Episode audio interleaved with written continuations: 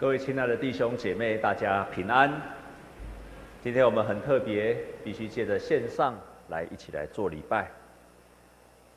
耶稣基督教导我们要用心灵跟诚实来敬拜，不管是在礼拜堂的实体的敬拜，或者借网络上的线上礼拜，都要我们心灵与诚实。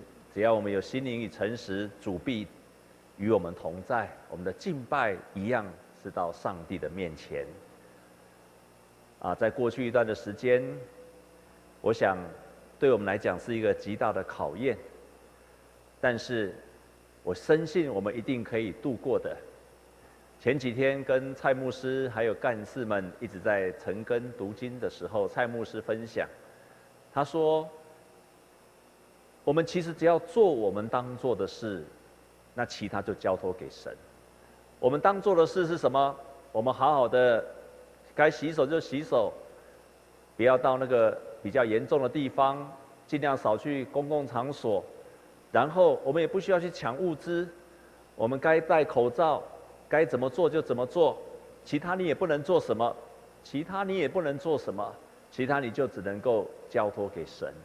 我们做我们当做的，神也会做他当做的，其他我们都交托给神。我觉得这是一个很好的态度，所以你也不要有太多的担心，因为你担心也没有用。你只要做你当做的事，照着政府给我们的指示，我们好好做。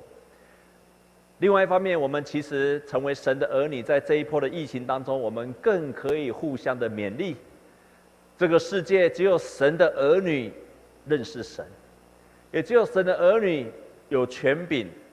会祷告，所以在这一波的当中，我们更需要为着我们的政府来祷告，为着在负责做决定的，不管是总统、行政院长，为着他们来祷告，好让他们做出一个正确的决定。我们要同时，也要特别特别为这一两周的病情的发展来祷告，尤其到六月八号以前，非常的重要。让我们迫切的祷告，让台湾在这一波一样可以守得住。在六月八号前，我们一起迫切的，而且有信心的跟神祷告，好让我们可以能够守住这一波的疫情，不至于再扩散，跟着恶化下去。我们也同时要为一些医疗人员来祷告，他们站在第一线，最危险，容易遭受病毒攻击，我们更需要为他们祷告。最后，我们也特别为我们教会的许多弟兄姐妹来祷告。因为这一波的疫情，影响了到他们的生活作息，影响到他们的业绩，也影响到他们的收入。我们要为这些弟兄姐妹来祷告，让他们可以在这一波当中，主仍然持续的供应他们所需要的。今天我要分享的题目是祷告中的忍耐与等候。在前两周，我有分享祷告。会扩张你的思想。我们利用祷告，让我们的思想被扩张开来。然后在上一周，我分享要祷告到直到产生信心。你的祷告不是只有跟上帝祷告，你要祷告到有信心为止，神才会回应你的祷告。在今天我要分享的，在祷告中的忍耐与等候。我很怕弟兄姐妹听了上一个礼拜。就是要信心的祷告，神就会成就。所以我这个礼拜要特别的提醒，在很多时候，我们的祷告是需要忍耐，还有需要等候。尤其是越重大的事情，更需要忍耐，还有需要等候。前几个礼拜，我有机会啊，去参加一个宴会，坐在我旁边的刚好是一位中研院的一个研究的学者。他特别在研究台湾近代的政治的发展，我们聊着聊了起来，他也知道我是主持李登辉总统告别式的牧师，然后他突然跟我说，他最有兴趣的一件事情，他对李总统最有兴趣的一件事情，就是为什么李总统有办法蛰伏在国民党当中那么久的时间？我后来查了一下，他从一九七一年就加入国民党了。然后一直到一九八八年，整整十七年的当中，他都在国民党里面。然后呢，从一九八八年他才有机会当副总统，到公元两千年，政党轮替当中，他做了六次的宪政改革，然后可以民选总统。你可以看到，他一共执服了十七年，可是真正他能够施政的，也不过十二年、十一、十二年当中而已。你可以看到，在这个当中，他需要有多大的忍耐。尤其当他出任总统的时候，为了要总统民选，他必须一个一个去拜访那六百个国代。很多人回忆到这一段，都说李总统甚至要低声下去去拜访六百个国代。亲爱的弟兄姐妹，他是贵为总统，却需要一个一个一个一个去拜访。他曾经在大雨当中，在雨中等了一个半小时，而那个国代不愿意见他。你看这个要多大的忍耐？当李总统回忆这一段时，他说：“他只做到三件事情。第一件事情就是谦卑，就是谦卑。你必须要很谦卑的，因为你是一个虽然是贵为总统，可是你是没有权力的总统。谦卑下来。第二件事情，他学习到的，就是安静，就是安静。每一件事情，就是一步一步的这样做，不用急。”第三件事情，他学习到了忍耐，一定要忍耐，不能让自己的情绪一下爆发，甚至在国民大会很多人在骂他的时候，他也要忍耐下来。他就从那当中这三件事情：谦卑、安静，还有忍耐。当我们在为一件事情祷告，其实你可以看见，在太多太多的时候，我们也必须要忍耐。还有等候，因为一个信心的祷告，常常就好像是我们在种东西一样。耶稣说：“你们的信心如果能够像芥菜种一样，你就可以命令这座山挪到那个地方去。”为什么说信心像芥菜种一样？芥菜种是很小，可是那个关键不在大或小，关键是在这个芥菜种的品质是什么。这个芥菜种的品质是什么？它是很小，但只要它是活的，这个芥菜种是活的，它就会成长，它就会发芽，然后它会长成起来，它会长大，它会结果子的，不在大小，而在于品质。这个信息的祷告，就是真的像种东西一样，在耕作田地，你常常。如同我上个礼拜说，你常常去耕种下去，你到田地去的时候，你都做什么？每一天，农夫到田地去做的，都是在除草，都是在浇肥，然后都是在浇水。每一天都是灌溉、施肥、除草、除草、灌溉、施肥。每天去都是做同样的工作，同样的工作，同样的工作，不断的、不断的重复做。可是，在那个做的当中，不知不觉。所种下去的就开始生根发芽，那就慢慢有一天就长了出来了。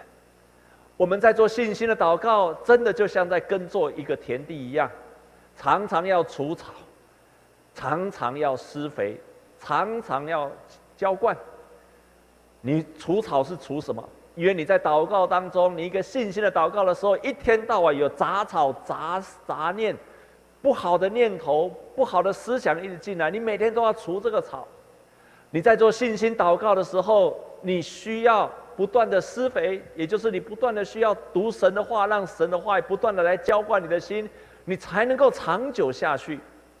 你在做信心祷告的时候，你要不断的灌水、灌溉、浇水，因为只有不断的浇水，就是让圣灵来帮助我们。你才有办法持守下去，然后你最后可以看见这美好的结果。信心的祷告就是不断的在耐心等候的过程当中。但是在那当中，我们做些什么事情呢？我们其实可以做三件事情，如同今天的诗篇六十二篇告诉我们的。在今天诗篇的六十二篇是大卫所做的诗，大卫可以说是在所有的。信仰的伟人，在那么多祷告的人当中，最常提到去等候神的人。大卫在诗篇的当中，我自己算了一遍，起码二十几次提到他等候神。也起码有八次他求告神，所以他不断在求问神，在等候的当中，你可以在诗篇全部的当中去看到，他是个常常等候的神，他是常常蒙受上帝恩典的人，他也是常常去等候的人。在今天所读的第一节的圣经六十二篇的第一节就告诉我们说：“我的心默默无声，专等候上帝，我的救恩是从他而来的。”然后我们看第六十二篇的第五节，他又说了一次：“我的心啊，你当默默无声，专等候神，因为我的盼望是从他而来的。”一直提到等候，等候，他等候有不同的等候，有时候他的等候告诉我们说，你要倾心吐意的等候；但是这一段的圣经也告诉我们说，你要默默无声的等候。在其他的诗篇。譬如诗篇六十九篇第三节，他说：“我因呼求困乏，喉咙发干；我因等候神，眼睛失明。”他是急切的跟神呼喊的等候。所以等候，有时候我们跟神是倾心吐意的等候，有时候我们安静的等候，又有时候我们是跟神呼喊的等候。不管是呼喊，不管是安静无声，或者倾心吐意，都是等候神的方式。但是，当我们安静的时候，我们表示我们停下来，放下一切，放空，安静，休息，就好像车子把它放到空档一样。我们遇到很多的杂声，停下来；我们有自己很多的期待，先放下来。这个世界也对我们有很多的要求，先把它放一边，专心等候神。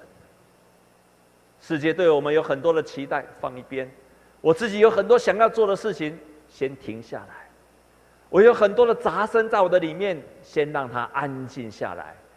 我认识的李总统，我认识了很多的 CEO，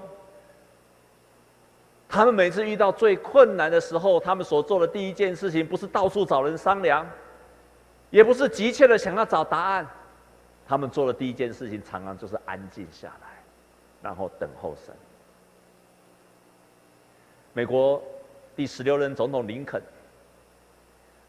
在南北战争内战非常严重、国家非常紧急的时候，有一天，他一个朋友去拜访他，在那个非常重要的前一天，他看到了一幕景象，让他非常的震撼。他看到在白宫里面，林肯就跪了下来。而且跪在那个地方跟上帝祷告。突然，在林肯的卧房，他传从林肯的卧房传出了祷告的声音。他听到，他从那个门没有关的缝隙当中看见林肯总统就跪在圣经的面前，这样说。他跟神祷告说：“曾在夜里垂听所罗门。”祷告的神啊，请你听我的祷告。没有你的带领，我没有办法领导这些人民，更不会处理国事。我的神啊，请你听我的祷告，拯救我的国家。就是在神的面前安静的祷告，平静的祷告。专心的等候神，但是我相信，大卫之所以在非常危急的当中可以安静的等候神，绝对不是在那一刻他才能够安静下来，绝对不会在那一刻他会在安静当中等候神。我深信，绝不是这样子的。大卫可以在那一刻。安静专心的等候神，一定是他平常就是一个等候神的人。在诗篇三十三篇的二十节这样说：“耶和华，早晨你必听我的声音，早晨我必向你陈明我的心意，并要警醒。我们的心向来是等候耶和华的，他是我们的帮助，我们的盾牌。”表示大卫平常每一天早晨起来，他就安静在神的面前，他每一天都在等候神，以至于他在最危急困难的当中，他依然可以等候神。没有每一天的平常的祷告，你遇到困难的东的时候，你也不会祷告；没有平常的等候神，遇到危急的当中，你更没有办法等候神。我深信他是在平常的生活当中，他就等候神，就祷告神。有一句话这样讲：我们之所以短。短祷有力量、有作用，是因为我们已经有长时间的祷告。你之所以祷告会有力量，你在危机当中有力量，即使很短的时间，你的祷告仍然有力量，就是因为你平常就有很长的时间与神同在。创立长老教会的加尔文牧师，他也曾经这样说：圣经已经吩咐我们要不住的祷告，就是在提醒我们，我们常常是一个懒惰。而且又不知道自己要常常警醒的人，所以我们需要常常祷告。而当我们遇到艰难、痛苦、惧怕和试炼，越是攻击我们时，我们就越需要到神的面前来祷告。在他所做的基督教要义里面提到，我们平常就要为四件事情祷告。缺乏的时候，你需要祷告，因为他会帮助我们要到神的面前。你万事的如意的时候，你更需要祷告，因为提醒我们，我们所领受的恩典都是神的祝福。我们随时都需要祷告，因为我们随时都有可能被罪和诱惑所攻击。我们更需要为了神的国度，还有为了神的荣耀而焦急的祷告。我们要常常为了神的国度祷告。大卫之所以在危急的当中可以耐心的等候神，就是因为他平常就祷告等候神。所以我们在平常祷告的时候，我们可以做的第一件事情，就是我们每一天都带着渴望的信心来祷告。第二件事情。我们每一天都可以除去让我们失去信心的思想，每一天都可以除去失去信心的思想。雅各书，今天我们所读是圣经，另外一处的圣经雅各书的第一章的第五节说：“你们中间若有缺少智慧的，应当求那后世与众人，也不斥责人的神，主就必赐给他。只要凭着信心求。”一点不疑惑，因为那疑惑的人，就像海中的波浪，被风吹动翻腾。这样的人不要想从主那里得到什么。心怀恶意的人，在他一切所行的路上都没有定见。我们在祷告的当中，常常会如同波浪一样，会如同波浪一样，会翻腾不已。一下子相信神，一下子又不信神；一下子信心很大，一下又变成一个小信的人。但是你如果心怀恶意，像波浪一样随波逐流，而且所行的路上都没有定见，他说这样子的人，这样子的人不要想他可以从上帝那边得到什么。我们在祷告当中确实是如此的挑战，因此我们需要除去一切有使我们失去信心的事情。在今天我们所读的圣经。的第六十二篇的第五节一样，同样在讲。他说：“你要让祷告到你的盼望是从他来的，你要祷告到他成为你的高台，他让你不动摇，然后让他成为你的避难所，成为你的磐石。你所做的一切都在乎神。”我自己在常常在做信心的祷告，一件事情在忍耐，在等候过程，也常常遭受这一切的挑战。等候的当中。本来很有信心，一段时间等候，开始很多怀疑的意念开始起来了。我所祷告的事真的会发生吗？我所祷告的事情，是我期待错了吗？我的困难为什么还越祷告越多，都没有什么改变？会不会我的祷告只是我自己想出来的，或者是？神到底会不会回应祷告？他真的是一个听祷告的神吗？到最后连神都怀疑了。但是，请你要记住，请你要记住，我们祷告确实会有这些疑惑，甚至会有一些非常不舒服的感觉都跑出来了。就像诗篇的六十二篇当中，他有很多的疑惑，他有很多不好的感觉，包括在他的诗篇的当中，他提到，他提到那些人要毁坏他，如同毁坏歪斜的墙，他们彼此商议要把他的从那位置上把他拉下来。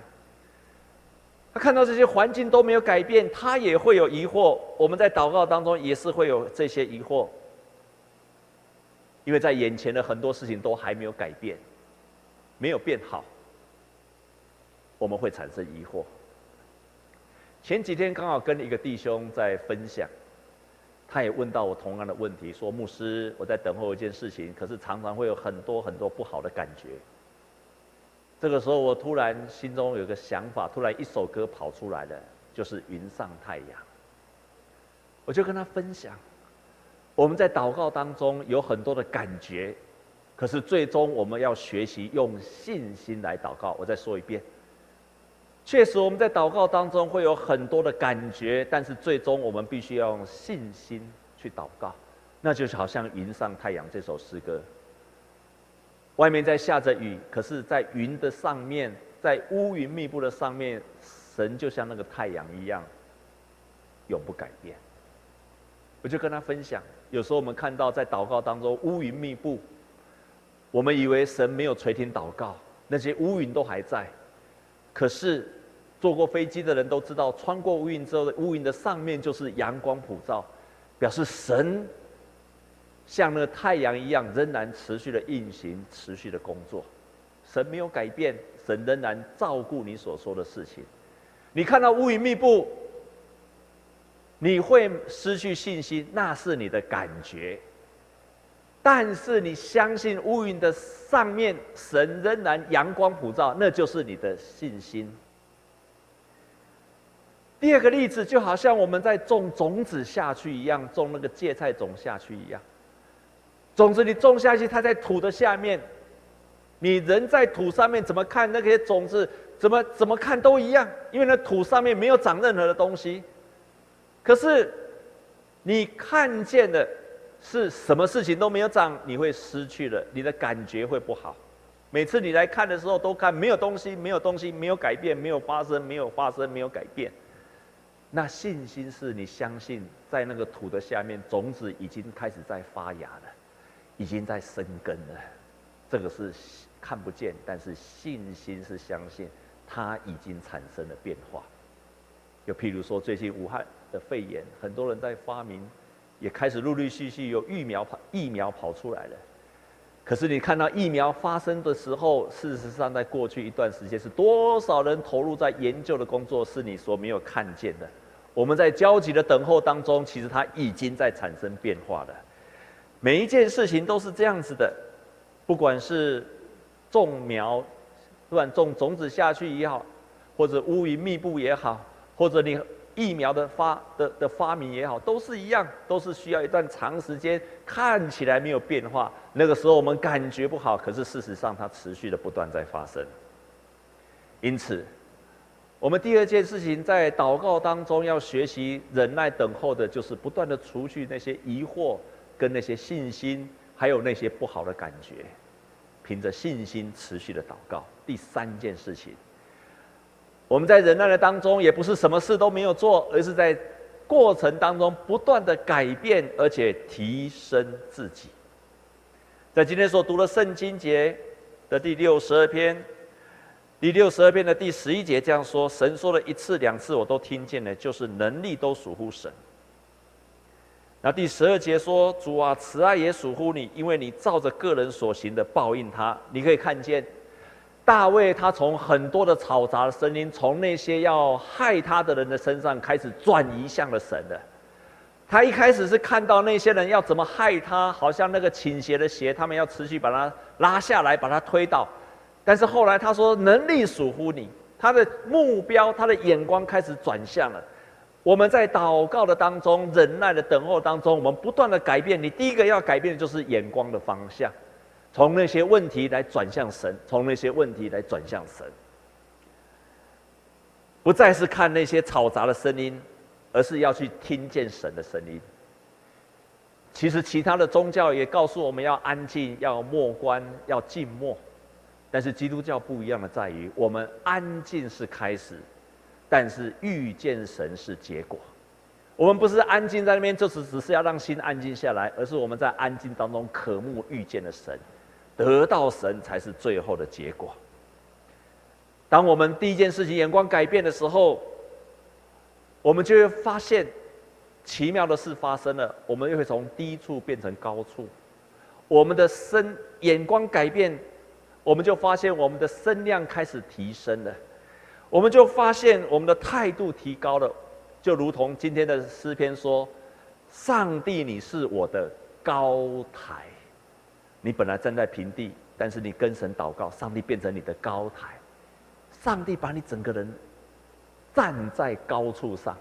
你本来在低处，现在变得站在高处了，就是因为你眼光改变，你这个人声量也会被抬高的。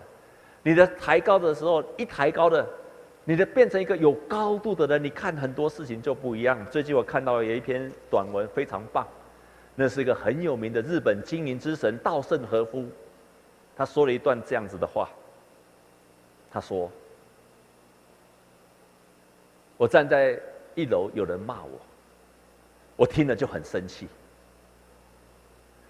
但是我站在十楼，有人骂我，我听不太清楚。”我还以为那个人是在跟我打招呼。我站在一百楼，有人骂我，我根本听不见，而且也看不见。一个人之所以痛苦，是因为他没有高度，高度不够，看到的都是问题，格局太小。纠结的都是鸡毛蒜皮，我觉得他这个比喻讲得太好了。你站在一楼听到一个人骂你，你都看到都看到都是那个人在骂你，那个人在责备你，因为你的高度只有一楼。同样一件事情，同样一个人骂你，骂你同样的事情，你站在十楼看他看他的这个人的时候，你发现，原来他所讲的事情，你根本听不太清楚，你还以为他跟你打招呼。而你站在一百楼，他讲的事情，别人在骂你，你根本听不到，甚至你看不到这个人。高度起来了，事情就不是问题了。我觉得他讲的太好了，太好了。耶和华会成为我们的高台，会成为我们的高台，把我们整个的声量抬高，我们成为一个有高度的人。当我们成为有高度的人，你就会经历到你自己生命改变了。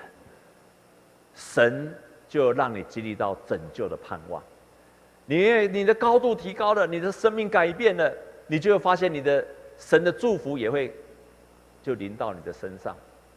我以前在台南当总编辑，曾经发生过一件事情。我采访过一个姐妹，这个姐妹她是负债的，欠了很多条卡债，好几条的卡债，也欠了银行很多很多的钱，她都是以以债养债。用这个卡去借钱，然后再去还这个债，所以债就越滚越大。有一次，他跟一个教会的长老借钱，这个长老是在南部一间很大的公司的总经理，他已经走投无路，就跟这个弟兄跟他借钱。这个总经理这位弟兄不但没有借他钱，还跟他说了：“你要开始十分之一奉献。”他说：“那时候我口袋里才一百块。”只剩下一百块，钱不止不借我，还叫我要十分之一奉献。然后那个弟兄跟他说：“你要开始去还债。”他说：“我哪里有钱去还债？”那个弟兄要跟他讲：“我不会借你钱，但是你肚子饿了，我可以给你带你去吃饭。你生病了，我可以带你去看医生。可是我钱不会借你。”他心里气得要命，气得要命，你。你那么有钱，借我这点钱，对你来讲根本是易如反掌，这么轻松的事情，你为什么做不愿意做？你没有爱心，而且你还要叫我这个时候最困难的时候，还要我十分之一奉献，还要我马上去还债。他非常的生气。没有想到过一年之后，这个人谦卑了下来，照着这一位弟兄所教导他的，他就这样去做。他开始跟银行协商，让他的债务减少，然后慢慢的去还债。他也找了一家清洁公司，开始做清洁人员，专门给那个啊非常高收入的人做清洁打扫的工作。他开始有钱可以去还清了一些债务。然后他还开始真的例行十分之一奉献。过一年之后。他渐渐把所有的卡债都还清了，开始有自己的事业，开始有自己的收入。过一年之后，他跟那位长老、那个弟兄说：“我非常感谢你，因为当时候如果你马上借我钱，我就会以为我的问题已经解决了。事实上我没有解决，事实上我的生命是有问题的。”我以为我只要还的借了钱去还这个债就解决了问题，其实是没有解决问题的。可是这个弟兄是有智慧的弟兄，他调整的是他的这个人的高度跟态度，不是只有给他钱。当你开始改变，你改变了，你在祷告等候当中，不是白白的祷告，不是白白的等候，不是白白的忍耐，在那个当中，你的生命被提高了。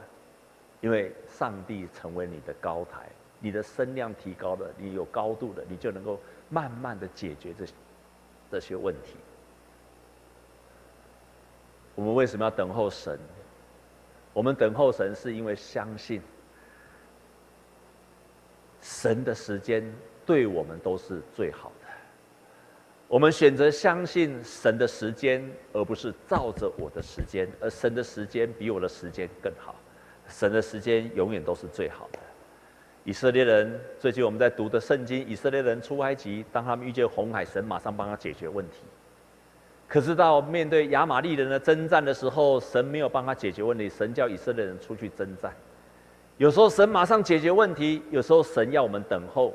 不管是立刻解决也好，神马上回应我们的祷告，或者是神要我们等候，我们深信成就的时间都在神的手上。而神的时间是最美好的，是最棒的时间，因为在这段时间，他要我们学习改变。他这段时间在操练我们的信心，这段的时间，我们提升了我们自己的生命。我们信心祷告，不管那个时间如何，我们相信最后的结果对我们都是最棒最好的。有一个人。他曾经提到，在一本书提到，他曾经传福音在一个街口，他想要传福音，结果传了九年，他没他在那个呃九年的当中不断的在那边发传单发传单，他发现传了九年，传了呃发了九年的传单都没有人信主，他就非常的失望，决定再也不发传单了。过了两年之后，有一天心血来潮，他又跑到那个路口，哎。突然看到有一个人在那地方发传单，就问他说：“你为什么在这个地方发传单？”他就跟他分享，因为两年以前有一个人发传单给我，我觉得太好了，我就信了耶稣。后来我想要再找到他，找不到他，我就想，那我要接续他的使命，继续在这个路口持续的传福音。那个时候他才发觉到，原来过去九年他觉得好像没有事情发生，但是九年之后，神却让他看见了一个。得救的人，而且是一个决志信主又去传福音的人。最近在世界的新闻常常登上新闻的缅甸宣教师，一直到缅甸传福音，传了七年才有一个人信主。中国的宣教马吕信在那边传了福音，传了七年才一个人的信主。神在成就他奇妙又伟大的事工。常常需要我们耐心的等候，还有忍耐，直到上帝的时间让他成就出来。有一位老师在上课的时候，拿地图给所有学生看，然后问他们：“你们看这地图上面的河流有没有什么不一样？”学生说：“对。”